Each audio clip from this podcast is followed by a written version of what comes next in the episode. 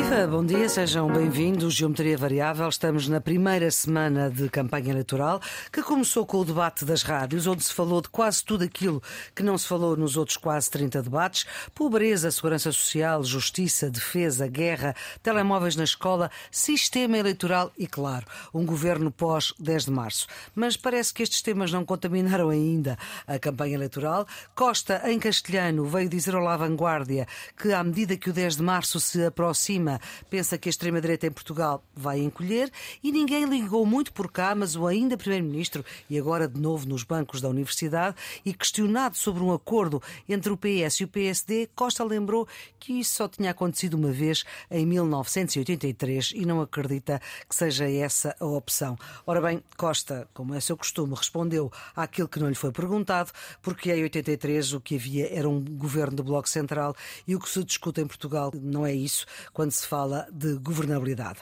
Não é a primeira vez, mas desta vez parece ter mais impacto. Há listas de notáveis, mais para uns do que para outros, mas a ideia é serem notáveis, que assinam abaixo os assinados a declarar o voto em partidos da esquerda, no Bloco de Esquerda e na CDU, até José Luís Judas, que saiu do PCP para não ser expulso. A campanha está centrada naquilo que está a acontecer, ou a presença de Pedro Passos Coelho em Faro, de quem Ventura se reclama de ser amigo, que aparece logo a fechar o primeiro dia útil da campanha, ou uma tentativa de referendar de novo o aborto que ficou no tinteiro, ou um líder tintado a verde, a piada fácil aqui, Montenegro Monte Verde, ou mais uma sondagem onde se alarga a distância AD-PS, com a AD 6 pontos à frente, antes era 5. Desceram ambos 2%, o Chega sobe 1%, terceira força, todos estes com dois dígitos. Apenas com um dígito, Iniciativa Liberal, provavelmente quarta força, AD e Iniciativa Liberal ainda longe da maioria absoluta. E muitos juntos, Bloco, Livre e PCP e por esta ordem. Há ainda um dado muitíssimo relevante: é que os indecisos subiram, voltaram a ser 20% e, apesar de todas as ponderações estatísticas feitas, mais de metade dos contactados recusou responder e só foram ouvidas 43% de mulheres. Carlos, vou começar por si esta conversa desta primeira semana de campanha. O que é que retira? Bem, retiro que o debate da rádio foi claramente na minha opinião, o melhor de todos os debates. Não apenas eh, pelas razões que a Maria Flor Poderoso agora acabou de sublinhar, isto é, a riqueza, a diversidade dos temas que se conseguiram colocar em cima da mesa, mas também pelo estilo e pelo ritmo. Houve menos interrupções, uhum. houve menos agressividade, houve mais esclarecimento. Não havia André Ventura pela terceira vez. Isso é verdade e provavelmente isso também terá contribuído para o sucesso do debate, porque houve menos agressividade e menos interrupções. Mas, em qualquer circunstância, de uma forma geral, todos os participantes tiveram a oportunidade de dar a sua opinião sobre os temas que nós, aqui no, no Geometria Variável, na semana anterior, tínhamos assinalado que faltavam na campanha. Uhum. Temas relacionados, por exemplo, com a segurança e com a defesa existiram no debate da rádio e não uh, existiram nos outros debates. Portanto, de uma forma geral, eu creio que as rádios constituíram um bom serviço para a democracia, na medida em que organizaram um bom debate. Eram quatro entrevistadores. Sim. Eu, não, eu não sei como é que eles se articularam antes, mas aquilo estava bem rodado. Isto é, Exatamente. é, eles também não se atropelaram, tinham o guião bem construído, conduziram muito bem o debate, mesmo quando fugiram à, à lógica da alternância das, das, pessoas para, para explorar um tema ou para espicaçar um bocadinho o debate entre Fizeram no bem, sim, senhor. e Pedro Parabéns. Fizeram muito bem, acho que os quatro tiveram muito bem e, portanto, acho que foi um bom momento de debate e as rádios estão, estão de parabéns. E não é por estarmos na Antena 1 que foi um dos uhum. organizadores claro deste, deste debate.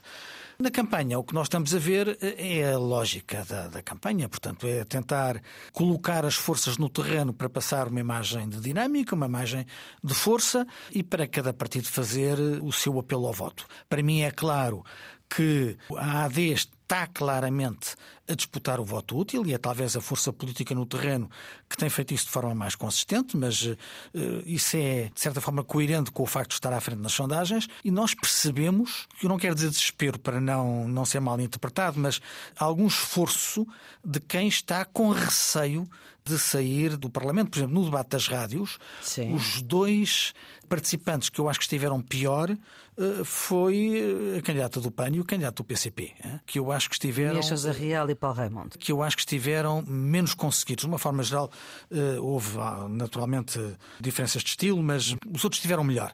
Portanto, nesta fase da campanha, vemos uns a tentarem segurar a sobrevivência no quadro parlamentar, vemos outros a tentar passar as suas mensagens. O PS, nesta primeira semana, muito ao ataque do passado do PSD. Porque o passado do PSD Coelho. apareceu, não é? Também. Sim, com certeza, com certeza. Mas repare, até o primeiro tempo de antena do Partido Socialista, que veio para o ar antes de Pedro Passos Coelho ter aparecido na campanha, foi quase todo ele dedicado a bater na, no passado do PSD. Portanto, há aqui uma preocupação da narrativa socialista de dizer que o que a AD quer fazer é ressuscitar esse passado, portanto, é, é chamar esse fantasma. E, e, o PS, e a AD está claramente lançada em assegurar uma solução de governabilidade que não dependa de partidos minoritários e, portanto, ou que no, no limite consiga sobreviver com a AD e com a iniciativa liberal. Já vamos a mais detalhe, Carlos. Vamos ouvir aqui o Nuno. Nuno, também lhe pergunto o que é que retira desta semana de campanha, desta primeira semana. Bem, começando pelo debate da rádio, eu estou inteiramente de acordo com o que a Maria Flor disse que o que o Carlos também disse. Ou seja, este foi o melhor debate de todos os debates que vi. Eu por acaso não o tinha dito por. Não, não, mas eu posso dizê-lo porque posso dizê-lo foi o melhor debate de todos os debates. Também me pareceu. Talvez por, eh, por André Ventura não estar e, portanto, também não imprimir muitas vezes aquela dimensão mais eh, provocadora, mais, mais agressiva, mas também porque, ao contrário das televisões, a rádio favorece a substância favorece em detrimento da forma. Exatamente. Ou seja, portanto, não é tão importante o aspecto performativo, o soundbite, a presença, é mais importante, digamos, a substância das ideias. E foi um bom debate de ideias uhum. que, na minha maneira de ver, esclareceu muitos dos pontos que não tinham ficado esclarecidos dos debates anteriores. Os temas que, aliás, tínhamos aqui também falado, mas, sobretudo, os temas relativos à justiça. Tema absolutamente central hoje. À pobreza, que também, tinha, também tínhamos Sim. aqui falado. E às questões da guerra e da política externa, portanto, a política externa e da política de defesa. E nesse sentido, eu acho que este foi um, um contributo importante para o esclarecimento do eleitorado. Depois chegamos à campanha, nada? Não sei, e se calhar a Maria Flor tem esses dados, qual foi a audiência porque obviamente tem sempre menos audiência que os debates da televisão. Uh, não, não lhe consigo dizer, porque desta vez não reparei. Sei que o primeiro debate, que foi em 2015, que as rádios se juntaram todas e eu esse participei ativamente, chegou quase a um milhão e meio, dois milhões. Só que é uma audição diferente, porque isto agora nós temos que contar quem ouviu em direto, por exemplo, eu ouvi boa parte em direto, mas quem ouviu em diferido. Eu, por exemplo, ouvi em diferido. Por exemplo, Sim, portanto, eu também, eu portanto também. se calhar temos que esperar pelo fim do mês, porque na, na rádio, felizmente as, as audiências só aparecem no fim do mês. Portanto... Em todo caso, eu acho que é importante que tenha sido ouvido pelo maior número de pessoas uhum. possível. Agora, quanto, quanto à campanha. Bem, a campanha é o que é. Eu acho que esta primeira semana de campanha foi marcada por uh, um ou dois episódios, ou seja, não foi o Partido Socialista que marcou a agenda da campanha, Sim. foi o, do lado da Aliança Democrática que os temas abriu foram. Abriu noticiários, abriu jornais de Sim, campanha. Foi do lado da Aliança Democrática, mas não do seu líder não do seu líder. Quem marcou os temas foi o Dr. Pedro Quassos Coelho e foi depois o Dr. Paulo Núncio. Ou seja, os temas relativos à questão da imigração e a sua relação com o sentimento de insegurança foi o primeiro, digamos Sim. assim, que provocou maior, maior reação e depois a proposta ou a declaração do Dr. Paulo Núncio sobre a questão de referendar o aborto. Portanto, vem do lado da AD a marcação dessa agenda, mas não do seu próprio líder e penso eu que da, da vontade e da estratégia da própria AD. Carlos, deixe-me perguntar-lhe. Pedro Passos Coelho obrigou uh, Montenegro a desviar o assunto, a desviar o seu, uh, a sua linha de raciocínio nesta campanha? Não, sinceramente não parece, até porque Pedro Passos Coelho não disse aquilo que lhe é atribuído. Não, não disse aquilo que lhe é atribuído, como assim? Pedro Passos Coelho, tanto quanto eu vi das declarações que ele, e ouviu, produziu, não estabeleceu uma ligação entre a imigração como causadora de insegurança. Não, não, desculpe, eu não disse insegurança, disse sentimento de insegurança, que foi ah, dito sim, sim. pelo Dr. Pedro ah, Passos ah, Coelho. Ah, com certeza, com certeza, com certeza. Ah, a imigração desregulada, a imigração desregulada pode levar a um sentimento de insegurança em Portugal como no resto dos países europeus. Isso não tem dúvida nenhuma. Isso não tem dúvida nenhuma. Agora, ele não afirmou que há um excesso de insegurança pública por causa da imigração. Eh, isso faz toda a diferença. Em relação à presença de Pedro Passos Coelho, eu acho que essa. Aliás, eu tinha dito aqui que certamente o Dr. Pedro Passos Coelho, quando se levantou a Iria questão aparecer, de, não é? não, de não ter sido convidado ou não ter estado na apresentação da Aliança Democrática, queria estar na, na campanha. Sim, já estava previsto há mais de uma semana. E, e- e é natural que assim seja, um antigo líder. E como o tema se tornou um tema de campanha, digamos assim, depois de- de- desse episódio na apresentação da Aliança Democrática, era óbvio que os estrategas de campanha teriam que resolver esse problema ou esse tema e, e resolveram, do meu ponto de vista, olhando do ponto de vista da AD, bem, ou seja, Logo no princípio para logo, despachar. logo no princípio para resolver esse problema e que normalmente as campanhas vão em crescendo, isto vai ficar no princípio, no princípio no da- princípio da campanha. Desse ponto de vista do planeamento estratégico da campanha da Aliança pareceu-me pareceu bem. Agora, Depois quero ouvir o Carlos também sobre isto. Eh, Ponha aí uma notinha, Carlos, se faz favor. Depois, em relação à presença do Dr. Pedro Passos Coelho e, sobretudo, àquilo que são as duas as declarações que faz, em particular essa sobre a relação que pode existir entre a imigração e a percepção ou o sentimento de insegurança, admito que na cabeça do Dr. Passos Coelho a distinção esteja feita com clareza entre o que é a percepção e o que é a realidade, mas em tema de campanha já se sabe que iria ser tema Usado, e sim. que iria ser, iria ser usado. E tanto assim foi que imediatamente o Dr. André Ventura veio felicitar eh, por essa posição. Isso significa o quê? Significa que quando o Dr. Luís Montenegro procura uma campanha moderada, mais ao centro, a presença e a declaração sobre esta matéria do Dr. Pedro Passos Coelho vai encostar um pouco à direita e ao próprio Chega que elogiou essa, essa declaração olhando sobre os efeitos eleitorais que isso possa ter. Pode ser desfavorável e será certamente desfavorável a um eleitorado do centro que não é sensível, ou que, muito pelo contrário, reage a este tipo de discurso mas pode ser favorável para aquele eleitorado mais à direita que está indeciso entre a AD e o Chega ou a Iniciativa Liberal, eh, reter um pouco esse eleitorado. Onde o efeito é desastroso é nos pensionistas e nos, e nos eh, funcionários públicos, que foram aqueles que, obviamente, foram mais prejudicados pelo governo do Dr. Pedro Passos Coelho e têm memória disso. Carlos, Pedro Passos Coelho logo no princípio foi logo para despachar esta questão? Eh, Seria insustentável estar a campanha eleitoral toda com À espera a- que Passos Coelho À aparecesse. espera que Passos Coelho aparecesse. Que Criou-se esta ideia, aliás, nós vimos isso no debate das rádios, que eh, a provocação foi feita, então vo- vocês estão a esconder Pedro Passos Coelho. E foi logo Luís no Mon- dia seguinte, sim. Luís Montenegro já tinha combinado tudo com ele, entendeu que não devia responder naquele momento, mas se se estivesse à espera do último dia de campanha para Pedro Passos Coelho aparecer, toda a campanha seria dominada pela pergunta Pedro Passos Coelho vai aparecer ou não vai aparecer. Isso, isso sim desfocaria o debate eh, e as atenções E a é obrigação de ganhar? E a obrigação de ganhar? Com certeza a obrigação de ganhar, mas a obrigação de esclarecer. Quer dizer, os portugueses têm que olhar para a campanha de Luís Montenegro para perceber quais são os compromissos que ele estabelece se for Primeiro-Ministro de Portugal. E, de facto, não faz sentido uma campanha estar refém de uma picardia de natureza política ou partidária que faça aquilo que, se- que é o essencial da mensagem eleitoral da, da AD é uma questão menor. Vamos à questão então sobre do aborto, ah, que foi logo até por membros, pelo presidente do, do CDS, que também não era favorável à, à interrupção voluntária da gravidez. Foi logo uma questão que foi arrumada, não faz parte do acordo, portanto ah, é Com uma opinião certeza. pessoal. Com certeza. Com E isto certeza. é bom ou é mau para o conjunto? não fazia nenhum sentido estar a revisitar esta questão. Aquilo que Luís Montenegro e Nuno Melo tornaram evidente é que não está no programa da AD e que na próxima legislatura, que é o que está em causa nas eleições de 10 de março, não há nenhuma iniciativa política para voltar a colocar a questão do aborto em cima da mesa. E nesta questão do aborto, que foi, pelos vistos, uma voz eh, solitária de Paulo Núncio, se bem que o CDS, a posição do CDS, é a de Paulo Núncio, não é? Exatamente, e- era isso que eu queria, que eu queria dizer. O Dr. Paulo Núncio é uma pessoa séria e dilo creio eu, com convicção. Tem a ver com as suas convicções ideológicas e, sobretudo, com as suas convicções religiosas. E ele estava num debate em que esse era o tema. E, portanto, dilo nessa, nessa perspectiva.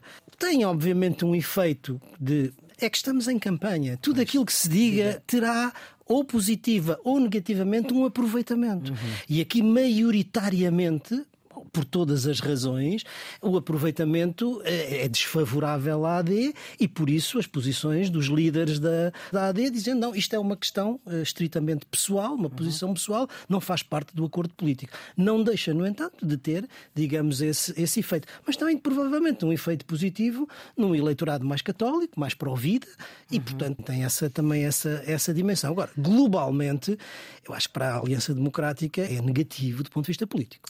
Para fecharmos este tema, nesta primeira semana só deu direita, deu pouco Pedro Nuno Santos. O ter ido para os Açores e Madeira foi uma boa ideia, não, não? Não sei, foi uma opção estratégica. Não... Também para despachar logo no princípio, fica logo despachado. fica, fica despachado, que nenhum outro líder foi às regiões autónomas nesse, nesse Se bem que nos Açores tenha perdido e tal, e na Madeira. Marcou uma diferença. Voltou, voltou Miguel Albuquerque ao governo quando antes já tinha estado fora. Mas acabei de ouvir que tem um segundo candidato o que é o secretário regional do, do Ambiente. Penso que era do Ambiente. Certo, mas, neste momento, mas neste momento, neste interim na Madeira, Carlos, como é que olha para o seu lado esquerdo? Não sei, eu concordo com o Nuno, não faço ideia qual foi a estratégia. Admito que você possa ter razão e que, portanto, eh, tenha sido. Para despachar, uh, despachar, despachar logo no início.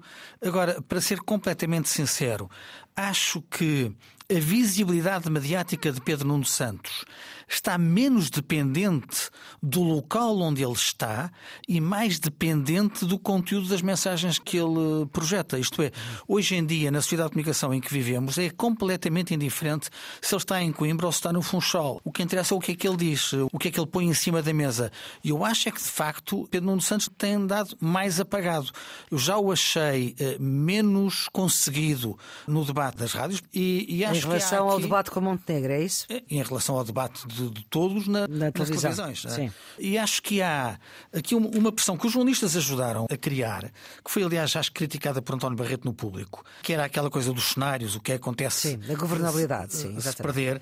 E o António Barreto no público diz uma coisa muito gira: diz que esta é uma campanha um bocadinho esotérica, na medida em que se discute mais o que um partido vai fazer se perder do que aquilo que ele pretende fazer se ganhar. Quer dizer, independentemente de que com certeza os cenários serem muito importantes, na campanha o que é importante é que os, os partidos e as coligações se comprometam àquilo que querem fazer. Quais são as grandes transformações que querem introduzir no, no, no país se forem eleitos. E, portanto, o assento tónico da campanha deveria estar naquilo que os partidos propõem fazer e não se ganharem Sim. e não, não naquilo... no que é que vão fazer se perderem, não é? Pois é, mas é que se calhar o que se perderem podemos estar na iminência de novas eleições e se calhar por isso é que há esta pois, pressão mas, para mas é, perceber mas, o que é que acontece. É um, mas o Nuno é um, ia dizer. Mas é uma perversão, mas é uma perversão. Eu percebo isso. Diga, Nuno dizer, é uma perversão, eh, mas é uma perversão necessária ao esclarecimento do eleitorado sobre o que vai acontecer.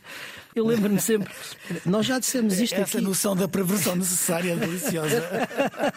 Eu lembro, eu lembro sempre, tive um professor que ambos conhecem, saudoso, aliás, eh, e que tinha uma grande visão política, que era o Zé das Ferreira. Ah, sim. Exato. Dizia com muita frequência, como eu já disse há não sei quanto tempo, agora nós estamos com o Zé das Ferreira. E ele, caramba, o que ele disse antes de tempo. Ele disse imensas coisas antes de tempo, imensas coisas antes de tempo. Não desfazendo, claro. Agora, não, não, não. Nós foi há, há menos tempo que foi há duas ou três semanas atrás. Sim. Mas nós dissemos aqui claramente que é a passagem de um sistema de partidos baseada em dois partidos e suas alianças, para três partidos, em que três partidos vão ser necessários. Esse discurso é o Ventura. Mas é verdade, quer dizer, vão ser necessários três partidos, é muito mais difícil governar. Agora, o que é que o Ventura não diz? É que um dos partidos é um partido antissistema, o que torna a coisa ainda muito mais, mais difícil. complicada. E, e portanto, daí, já disse que com ele não. Portanto... E, e, daí a importância, não é, de saber o que é que fazem os que perdem. Pois, exatamente. É porque, porque é de... se não fizerem o que têm a fazer, temos eleições é, daqui a bocadinho é, outra vez. E é da vontade deles que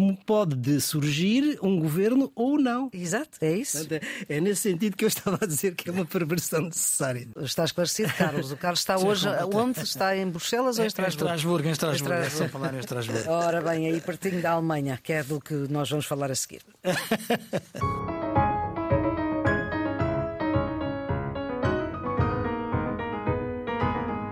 Geometria Variável com o Nuno Severiano Teixeira, antigo Ministro da Defesa e da Administração Interna de Governos do Partido Socialista, professor catedrático e presidente do IPRI, Instituto Português de Relações Internacionais da Universidade Nova de Lisboa, e Carlos Coelho, antigo Secretário de Estado da Educação, eurodeputado do PSD, presidente da plataforma pluripartidária Nossa Europa. Avaliamos agora os dois anos de guerra da Ucrânia. Eu dizia que íamos, eh, está aí pertinho da Alemanha, mas está em França, e é com foco em França que vamos agora com a proposta de Emmanuel Macron, o presidente francês, de enviar tropas europeias a ser contestada por todo o lado, eh, com os Estados Unidos a rejeitarem a ideia de colocar botas no terreno ucraniano, a continuarem à espera os Estados Unidos de licença para mandar mais ajuda para a Ucrânia, o que já deu asa que Putin, no discurso do Estado da Nação, venha dizer que se a NATO entra a uma guerra nuclear.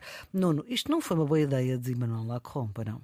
Não, não foi uma boa ideia de Manuel. E foi porquê? Consegue-se perceber porquê? Quer dizer, nós não Qual é estamos, que é? não estamos Foi na de cabeça banana. de Manuel Macron. Foi uma casca de banana, diz o Carlos. Foi, foi uma casca de banana. Penso- Para quem? Pa- Para Macron, eh, o Macron tem a segunda fala. que Quem fala primeiro é o primeiro-ministro da, da Eslováquia, que é populista pró-Putin, e que afirmou, antes da reunião da Cimeira de Paris, que há Estados europeus com acordos bilaterais com a Ucrânia para o envio de tropas para o terreno. E, e Macron, em vez de, de ter ficado calado, caiu na esparrela e comentou que o envio de tropas não devia ser descartado. Não é? Bem. E, portanto, vai à dobra a Roberto Fico, o líder eh, eslovaco, e cria uma atuarda que só tem consequências negativas. Repare, neste momento, na Europa, só a primeira-ministra da Estónia, eh, Kaja Kallas, que foi, aliás, citada no Geometria Variável, Sim. porque entrou na lista dos mais procurados da Rússia, portanto, há um mandado de detenção da Rússia contra ela, portanto, ela está picada, só ela é que se solidarizou com Macron. Todos os outros se puseram de fora. Nuno. O problema é que as declarações do primeiro-ministro Fico não têm o peso das declarações do presidente Macron. Como é evidente. E, portanto, a repercussão é muito, é muito diferente. Vamos lá ver. Porquê é que Macron toma este tipo de, de atitudes? Desde o início do processo da guerra da Ucrânia, que Macron tem procurado liderar a Europa. Todos nos lembramos ainda do princípio do conflito em que eh, Macron era ou queria ser o interlocutor privilegiado, queria conter a, a- fúria de Putin até ao momento em que ficou na tal mesa a seis metros, não é verdade, do presidente russo e percebeu, percebeu que nada. e, portanto, eh, tem sempre esse, esse desígnio, esse grande objetivo de liderar a Europa, coisa que tem saído completamente ao contrário daquilo que é o seu objetivo. A França é, entre os países europeus, daqueles cuja ajuda à Ucrânia, em percentagem das suas capacidades, é das mais baixas. E, portanto, esta é uma, era uma forma também de eh, voltar a tomar algum protagonismo, alguma liderança, no caso da, da, da Europa. Obviamente que foi imediatamente desmentido, desautorizado por todos os eh, países europeus, a começar pela Alemanha. E isso é muito importante, porque é o significado de que não há, sobre a questão da defesa europeia, um acordo entre a França e a Alemanha que é aquilo que é essencial. Esse ponto é um ponto, para além, obviamente, dos Estados Unidos. Esse ponto é um ponto muito, muito importante. Agora, dito isto, o erro de Macron é dizê-lo, não é pensá-lo. Exatamente. Porque todos nós temos que o pensar. Porque esse problema é um problema com o qual a União Europeia, e a Europa em geral, mas a União Europeia em particular, Pode vir a estar vir a estar confrontada. confrontada. Agora, não é para se dizer publicamente. É para ser preparado, digamos, no planeamento estratégico, no planeamento de defesa, no quadro da NATO e no quadro da União Europeia. Mas isso seria a guerra global. Não, não é guerra global. Nós não sabemos. Nós vivemos num cenário da maior incerteza sobre a questão da segurança europeia. Porque se em novembro nós tivermos nos Estados Unidos um resultado Trump. eleitoral em que a vitória seja do Sr. Trump, nós não teremos certamente a garantia do artigo 5 da NATO com a solidez com que temos nos dias de hoje. E, portanto, nessa circunstância, a Europa, e a União Europeia em particular, volto a dizer, pode-se ver confrontada entre a ameaça russa a leste e o desapoio atlântico do lado ocidental. Isso significa que a Europa fica entregue a si própria. E em matéria de defesa, precisa de pensar a sério, porque neste momento não tem defesa própria. E não há outra alternativa que seja obrigar estes senhores, quer Zelensky, quer Putin, a fazer a paz. A dizer, meus senhores, isto agora acabou. Não há possibilidade disso acontecer. Mais cedo ou mais tarde isso acaba por acontecer. O, Tá que, bem, é, mas o que é depois- preciso, o que é preciso é que eles aceitem as condições da paz. E são essas que neste momento ainda nenhum deles está satisfeito. Putin não aceita sair de onde está e Zelensky não aceita dar o que já está. Como é Exatamente. evidente. E, portanto, neste aspecto, eh, ao contrário daquilo que. Enfim, eu posso estar redondamente enganado, mas no que eu tenho visto entre os comentadores, esta guerra é uma guerra que tem pouco ou nada a ver com as guerras que nós conhecemos desde o final da Guerra Fria, que são guerras curtas e de baixa intensidade.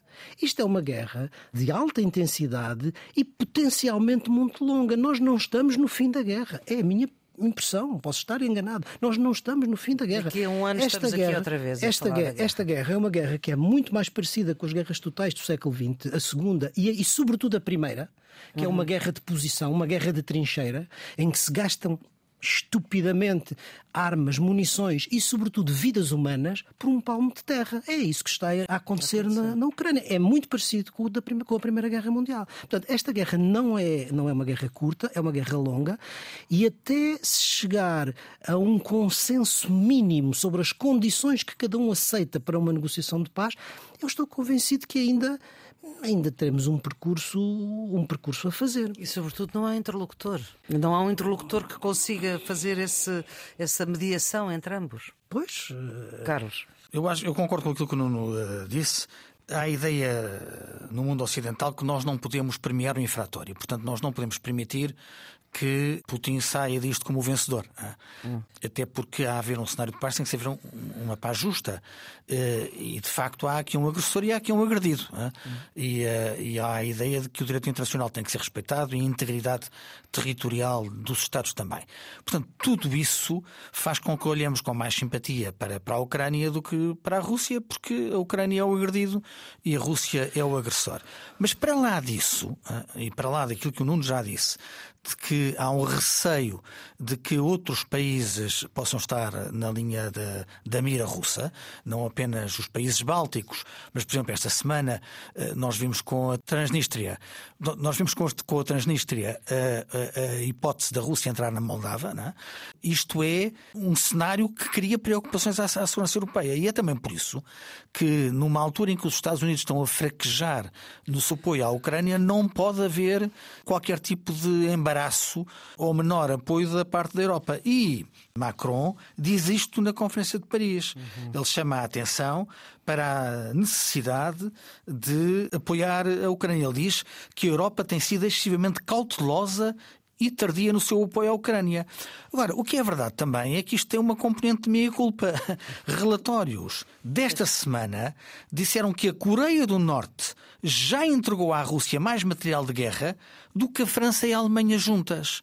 E, portanto, se há aqui a ideia de que o apoio militar à Ucrânia não esteve à altura das necessidades e até dos nossos compromissos, a França também tem alguma responsabilidade nisso. com certeza.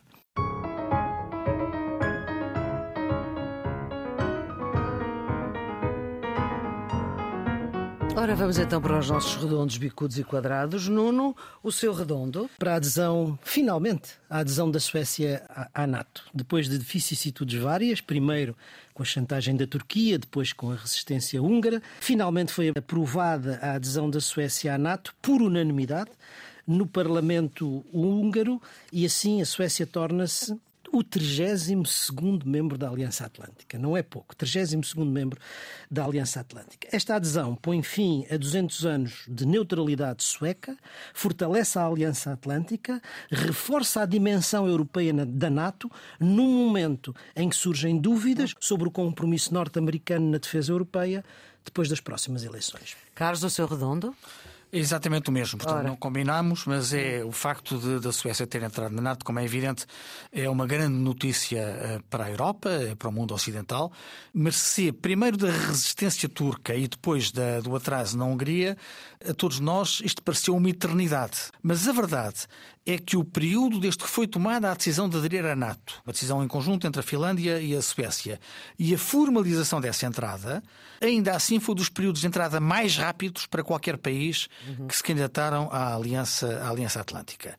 Em segundo lugar, a questão estratégica é que a Suécia e a Finlândia, enquanto membros da NATO, Estão ali logo ao lado. vão assumir um papel crucial na monitorização das Forças Armadas Russas, incluindo a localização e a movimentação do seu arsenal nuclear. Nuno, o seu bicudo? Para a condenação de Oleg Orlov à prisão por desacreditar, desacreditar entre aspas, as Forças Armadas Russas. O conhecido ativista dos direitos humanos russo, que é cofundador da organização Memorial, que recebeu o Prémio Nobel da Paz em 2022, foi agora condenado. Há dois anos, precisamente. Há dois anos. Foi agora condenado a dois anos e meio de prisão uhum. por ter escrito um artigo a criticar a invasão da Ucrânia. Dando provas de grande coragem, em vez de fazer alegações de defesa durante a audiência, leu textos do julgamento de Kafka. Depois de, do assassinato de Navalny, mais esta condenação é claramente mais uma prova do endurecimento da ditadura de Putin. E a favor da liberdade de imprensa. Carlos, o seu bicudo. Para o Estado do Sistema Nacional de Saúde, nas suas contas, nós já várias vezes referimos aqui no Geometria Variável o estado em que está o SNS. Esta semana, um relatório do Conselho de Finanças Públicas deixou claro que não se trata apenas de falta de financiamento, mas também de má gestão. Eh, sabemos que em 2022 os prejuízos das empresas públicas do Sistema Nacional de Saúde agravaram-se e alcançaram 1,3 mil milhões de euros. A isto soma-se o atraso nos pagamentos, que já está numa média de 170 dias. Segundo as palavras do próprio Conselho, tudo isto se deve ao contínuo financiamento, organização e gestão insuficientes. E a cereja no topo do bolo é a acusação de que o Governo não transmite informações sobre os instrumentos de gestão do setor empresarial do Estado, o que dificulta o escrutínio do Conselho de Finanças Públicas, ou seja, da opinião pública, naquilo que eu considero um exemplo paradigmático de falta de transparência. Quadrados, Nuno? Para as empresas ocidentais, em particular europeias, que continuam a contornar as sanções à Rússia. As sanções económicas são uma das armas que os países ocidentais, os países Já europeus... o 13 terceiro pacote, não é? 13 terceiro pacote têm usado para conter o esforço de guerra russo. Ora, um estudo recente, publicado por um economista francês, Eric Dor, mostra que as empresas europeias, incluindo as empresas portuguesas, embora não exportem diretamente para a Rússia, continuam a exportar para países vizinhos da Rússia que têm depois relações económicas fortes com a própria Rússia. Ou seja, exportam não direta, mas indiretamente. E é curioso que a diminuição das exportações para a Rússia é mais ou menos equivalente ao montante do aumento das exportações para esses países. É certo que as empresas têm que continuar a exportar, mas também é importante que percebam que estão a aumentar e a potenciar o esforço de guerra russo. Talvez não fosse mau encontrarem mercados alternativos. Carlos, o seu quadrado? Vai para a execução orçamental em Portugal. Se, por um lado, o equilíbrio das contas públicas é sempre uma boa notícia, não podemos ignorar uh, o caminho que é feito para o alcançar, e no caso português é um caminho errado. Esta semana, a Unidade Técnica de Apoio Orçamental, o TAU, o Serviço de Assessoria Técnica Independente junto à Assembleia da República, revelou que o excedente orçamental em 2023 terá chegado aos 4 mil, quase 500 milhões de euros. E como é que isto foi alcançado? Com um nível de receita fiscal e contributiva muito acima do orçamentado, e com as despesas e investimentos abaixo do que estava aprovado. Ou seja, as contas públicas equilibradas não são de forma estrutural, mas resultam da maior carga fiscal de sempre, por um lado, e pelas cativações na prática, mesmo que agora lhe chamem sub-execução. E o que, na minha opinião, o país precisa é de uma redução dos impostos acompanhada de uma redução da despesa que não faz sentido. Infelizmente, o que temos visto nos últimos anos tem sido um abandono dos serviços públicos que os condenam à situação caótica e com fraca qualidade que todos conhecemos. Vamos para as pistas de fim de semana. Carlos, qual é que é a sua? É o Festival Internacional de Cinema do Porto. Está prestes a começar no Batalha Centro de Cinema, de 1 a 10 de março. Mais de 100 filmes provenientes de 34 países. Este festival promete ser uma experiência verdadeiramente internacional, apresentando estreias mundiais.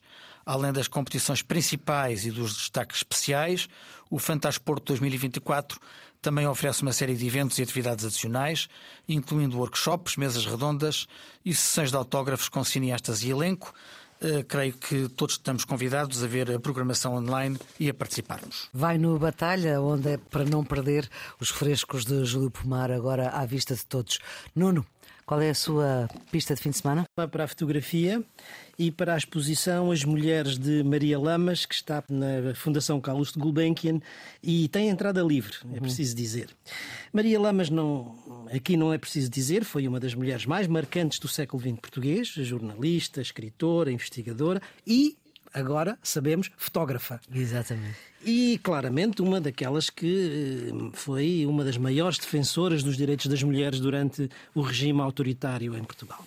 Esta, esta exposição mostra pela primeira vez a sua obra fotográfica, reúne, não é muito grande, vê-se eh, vê-se rapidamente, são 67 fotografias, essencialmente provas vintage daquela, daquela mesma época, e inclui também alguns objetos eh, pessoais, exemplares das, das edições dos, das, dos seus livros, obviamente, as mulheres do meu país. Sim. E é de facto um olhar eh, antropológico sobre a mulher durante aquele período da história enfim, já não tão recente de Portugal. Vale a pena uhum. ver. E nos 50 anos de 25 de Abril, ainda mais. É assim o ponto final desta emissão, nesta edição do Geometria Variável. Esta edição, e devido à programação especial por causa da campanha eleitoral, é no ar mais reduzida, mas já sabe que está na íntegra em podcast ou para ouvir quando quiser. Esta emissão para a Antena 1, RDP Internacional, com o Nuno Severiano Teixeira e Carlos Coelho, são os residentes fixos deste programa de análise que tenta reter aquilo que mais importante se passou na semana. A produção é de Ana Fernandes, os cuidados de gravação de João Carrasco com Felipe Pinto, a edição é de Maria Flor Pedroso. Tenham uma boa semana e tenham um bom fim de semana.